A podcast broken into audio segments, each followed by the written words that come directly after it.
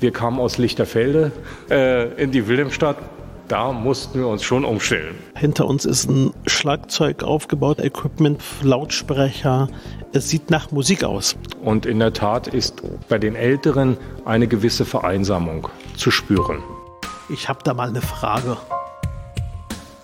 Mein Name ist Reit Saleh und heute treffe ich Pfarrer Erko Sturm, hier in der Wilhelmstadt tätig, zum einen in der Melanchthon-Gemeinde und zum anderen in Nathan-Söderblom. Das liegt so ein bisschen weiter westlich. Für die Zuhörerinnen und Zuhörer, wir duzen uns, wir kennen uns schon länger. Wir kennen uns ja schon ein paar Jahre. Super. Ähm, Erko, sag mal bitte, ähm, beschreib mal, äh, bevor du auf die Gemeinde eingehst, das Umfeld dieser Gemeinde. Wo genau sind wir? In welchem Stadtteil? In welchem Quartier? Wir sind in der Wilhelmstadt. Um, man kann diese Wilhelmstadt unter Umständen als Problemkiez bezeichnen, aber die Sozialstruktur, die ist eine durchaus durchwachsene. Ja, es gibt jetzt nicht nur äh, landläufig und vielleicht manch einer mag das als abwertend bezeichnen, äh, Problemfälle, sondern es gibt auch durchaus kleinbürgerliche Menschen, die in diesem Ortsteil, Stadtteil wohnen und auch das Gemeindeleben mitprägen. Für die Zuhörerinnen, Zuhörer, welche Gebäude sind um uns herum? Welche Bausubstanz? Was für eine, eine, eine Zeit? Wann wurde das Ganze hier erbaut, dieses Quartier? Es ist ja keine Plattenhaussiedlung im Sinne von Herrstraße Nord oder von der Gruppestadt oder Märkisches Viertel. Also wie ich schon sagte, die Struktur ist durchwachsen und so verhält es sich eben auch mit der Bausubstanz. Ja, manches ist schon mehrere Jahrzehnte geradezu alt. Ähm, beispielsweise unser altes Gemeindehaus, was sich im hinteren Teil befindet, äh, ist in den 30er Jahren entstanden. Und so verhält es sich auch mit anderen Gebäuden, äh, die dann auch noch eine gute Bausubstanz haben, andere vielleicht weniger. Ja, und etliche sind dann auch noch relativ jung, sind saniert worden, andere nicht. Viel Altbau in der Siedlung, in der Wilhelmstadt. Man könnte sagen, ein ehemaliges Arbeiterquartier. Ja, das kann man durchaus sagen. Ja. Ja. Etliches saniert, dann eben auch eher teuer vermietet. Ja, das findet man beispielsweise in der Adamstraße oder ein Stück weiter. Ja. Und äh, die Gemeinde ist hier im Herzen der Wilhelmstadt. Äh, du bist hier der Pfarrer seit wie vielen Jahren? In diesem Jahr genau 20 Jahre. Wow, 20 Jahre hier an diesem Ort. Ja, 20 Jahre Wilhelmstadt, richtig, ja. Und du hast quasi auch die Wandlung der Wilhelmstadt miterlebt, auch äh, die Entwicklungen der letzten Jahre. Und welchen Bezug hast du zu diesen Menschen in diesem Kiez? Als ich vor 20 Jahren mit meiner Familie hierher zog, wir auch die Fahrwohnung dann bezogen haben, war das Bild noch ein ganz anderes. Also ich nenne mal ein paar Beispiele. Es gab in der Adamstraße Butterlindner, zwei Fleischereien, ein Herrenausstatter, also durchaus sehr bürgerliche Dinge, die dann nach und nach verschwunden sind. Es folgten Spielcasinos.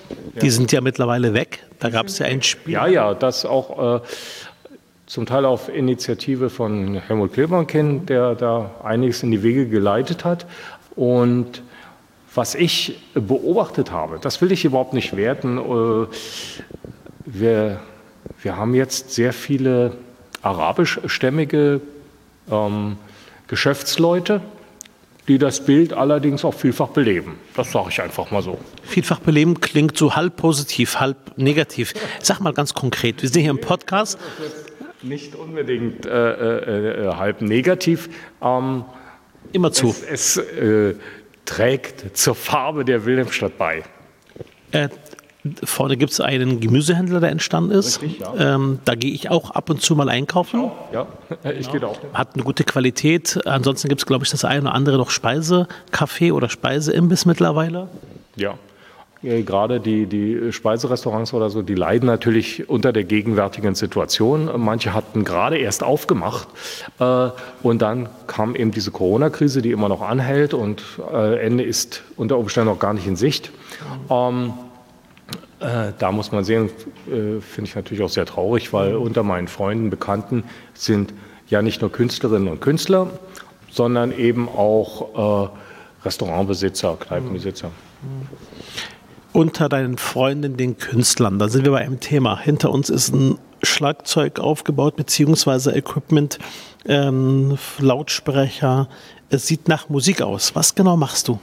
Ich bin selbst auch Musiker, beziehungsweise bringe mein, großspurig formuliert, äh, äh, musikalisches Talent in die Gemeindearbeit mit ein. Also ich habe über die ganzen Jahrzehnte, in denen ich nun schon Pfarrer bin, das sind insgesamt drei, äh, auch Bands angeleitet, Musikunterricht erteilt und so weiter. Und etliche der Musikerinnen und Musiker, die jetzt ähm, ja auch schon sehr populär geworden sind, kommen auch aus der Gemeindearbeit, beziehungsweise waren mal unter meinen Fittichen ein junger Mann, der jetzt in der Band von Nico Santos spielt, mhm. beispielsweise. Okay. Äh, oder eben auch andere, die zum musikalischen Ensemble des Gripstheaters gehören. Oder bei SDP, das ist ja so ein Spandauer Duo, recht populär. Ja, Super, Mensch, hört sich ja gut an. Du singst auch selbst? Ich singe auch selbst, ja. Welche Richtung singst du? Ähm, ich bin momentan in zwei Bands aktiv. Die eine macht eher Deutschrock, so kann man das sagen. Äh, und die andere, ja, äh, das ist die älteste Band Berlins. Vielleicht sogar, ja doch, Berlins, vielleicht Deutschlands, das weiß ich nicht. Aber die haben sich äh, 1968 zusammengefunden spielen natürlich nicht mehr in Originalbesetzung. Ich war mit vier Jahren noch nicht dabei. Mhm. Ähm, und da wird eben die Musik der 50er, 60er, 70er und so weiter, auch etliche modernere Sachen zum Besten gebracht. Aber die existieren wirklich seit 1968 und ist auch eine ursprünglich Spandauer Band. Oh, super, das freut mich als Spandauer, dass du so viel auch äh, Spandau-Bezug und Spandau-Stolz ähm, auch ja. deutlich machst in dem, was du tust. Sag mal, Erko, ich habe mal eine Frage. Und zwar, äh, du bist Musiker, du spielst auch Instrumente, du singst. Fällt dir dann die Predigt leichter? Also gerade in dieser Zeit, ja, hm, Corona-Zeit, äh, war das sicherlich von Vorteil oder ist von Vorteil, weil wir ähm, daran gegangen sind, als Gottesdienste ja im vergangenen Jahr gänzlich verboten waren, äh, dass wir sie aufgezeichnet haben und dann auf YouTube gestellt. Ja, und dann habe ich auch selbst äh, Musik gemacht, was dann da in diese Aufzeichnungen mit hineingestellt äh, worden ist. Mit meinem Sohn zum Teil zusammen. Sehr gut. Äh, und die Gemeindearbeit vor Corona, war das auch viel mit Musik, viel mit begleitender Musik auch des Pfarrers verbunden? Ja, durchaus. Ähm, zwar in erster Linie auf die, die jungen Leute bezogen, aber wir hatten immer ein sogenanntes Konzert im Advent. Das trägt immer noch den Titel Ein Kessel Buntes. Ähm, das war eine Wortschöpfung äh, unserer Sekretärin.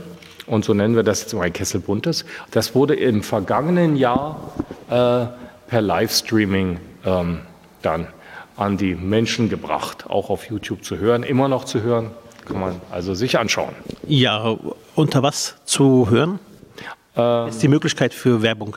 Ähm, ja, das ist, das, die Melanchthon-Gemeinde hat einen extra Kanal. Also das findet man dann, ja. In der Melanchthon? Genau, Melanchthon-Gemeinde, äh, Konzert, dritter Advent und dann. Okay, okay, super, sehr schön. Sag mal, Erko, ähm, du bist Pfarrer, du bist für die Menschen da. Menschen kommen zu dir, hilfesuchend, ratsuchend. Und was ist das, was die Menschen zurzeit am meisten bewegt hier in der Gegend? Ist das die Armut? Ist das die Vereinsamung? Ist das der Wandel des Kiezes, mit dem Sie nicht klarkommen? Was sind so die Themen, wo du sagst, das sind die Themen, die mich am meisten erreichen und berühren? Nun, haben wir ja schon ein Jahr diese Krise. Und in der Tat ist bei den Älteren eine gewisse Vereinsamung zu spüren. Ja? Ähm, die wünschen sich nichts mehr als Begegnungen und die sind ja zurzeit nur eingeschränkt möglich. Ja? Ähm, Ansonsten äh, gibt es doch viele, auch jüngere oder sagen wir mal der mittleren Generation Angehörige, die sagen, ich fühle mich hier im Kiez Wilhelmstadt wohl. Ja? Trotz vieler Veränderungen bin ich ein Bestandteil dieses Kiezes. Ein Beispiel. Äh, ich habe, vorgestern war das, habe ich eine 105-Jährige beigesetzt. Zunächst einmal ein trauriger Anlass, aber diese Frau ist eine Urspandauerin. Hier geboren, in der Lutherkirche getauft und konfirmiert, dann hier in der Wilhelmstadt wohnhaft ähm, und fühlte sich dem Kiez immer verbunden, hat unsere Kreise besucht, was zuletzt ja nun nicht mehr möglich war. Aber äh, also ich denke, es ist zum einen diese Verbundenheit, sicherlich auch eine gewisse Kritik, dass die Menschen sagen, auch Mensch, die Bausubstanz und dieses und jenes, aber es ist doch, also ich würde es jetzt positiv werden. Ja, Verbundenheit mit dem Kiez. Mhm, okay, vielen Dank. Verbundenheit mit dem Kiez.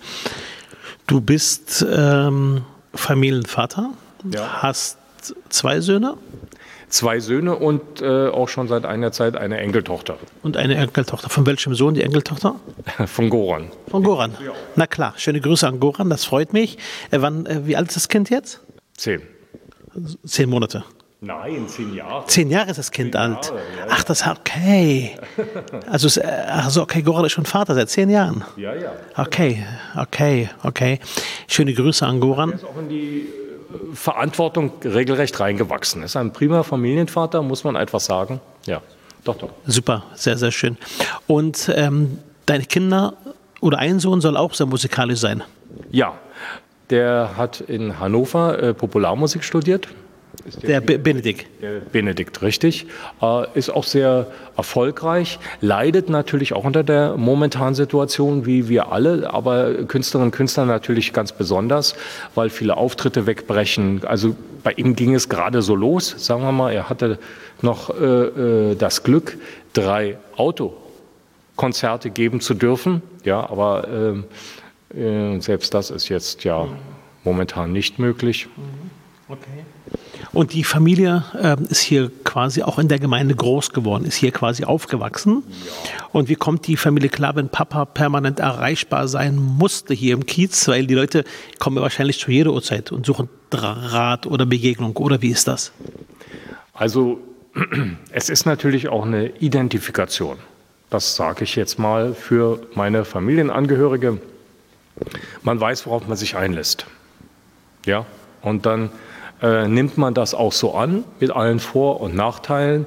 Äh, für uns war es erstmal eine Umstellung, ich sage mal vor 20 Jahren, äh, weil ich das nun gerade erwähnt habe. Wir kamen aus Lichterfelde äh, in die Wilhelmstadt. Da mussten wir uns schon umstellen. Okay. Ja. Gut, vielen Dank. Zum Schluss gibt es eine Schnellrunde. Ich werfe zwei Begriffe in den Raum. Ja. Und du musst dich für einen Begriff entscheiden. Dann machen wir das mal. Okay, machen wir das mal. So, Berlin oder Hamburg? Ja, Berlin. Äh, Wilhelmstadt oder Lichtenrade? Das fällt mir jetzt schwer, weil ich in Lichtenrade aufgewachsen bin. Äh, ja, Wilhelmstadt. Okay, nochmal so die Kurve gekritzt, sehr gut. Ähm, Blumen oder Kuchen? Blumen. Berg oder Tal? Berg. Feuer oder Wasser? Wasser. Okay. Vergebung oder Rache? Vergebung. Gebet oder Seelsorge? Ähm, Gebet. Gott oder Engel? Gott. Rot oder grün? Rot. Vielen Dank fürs Gespräch. Danke. Dankeschön.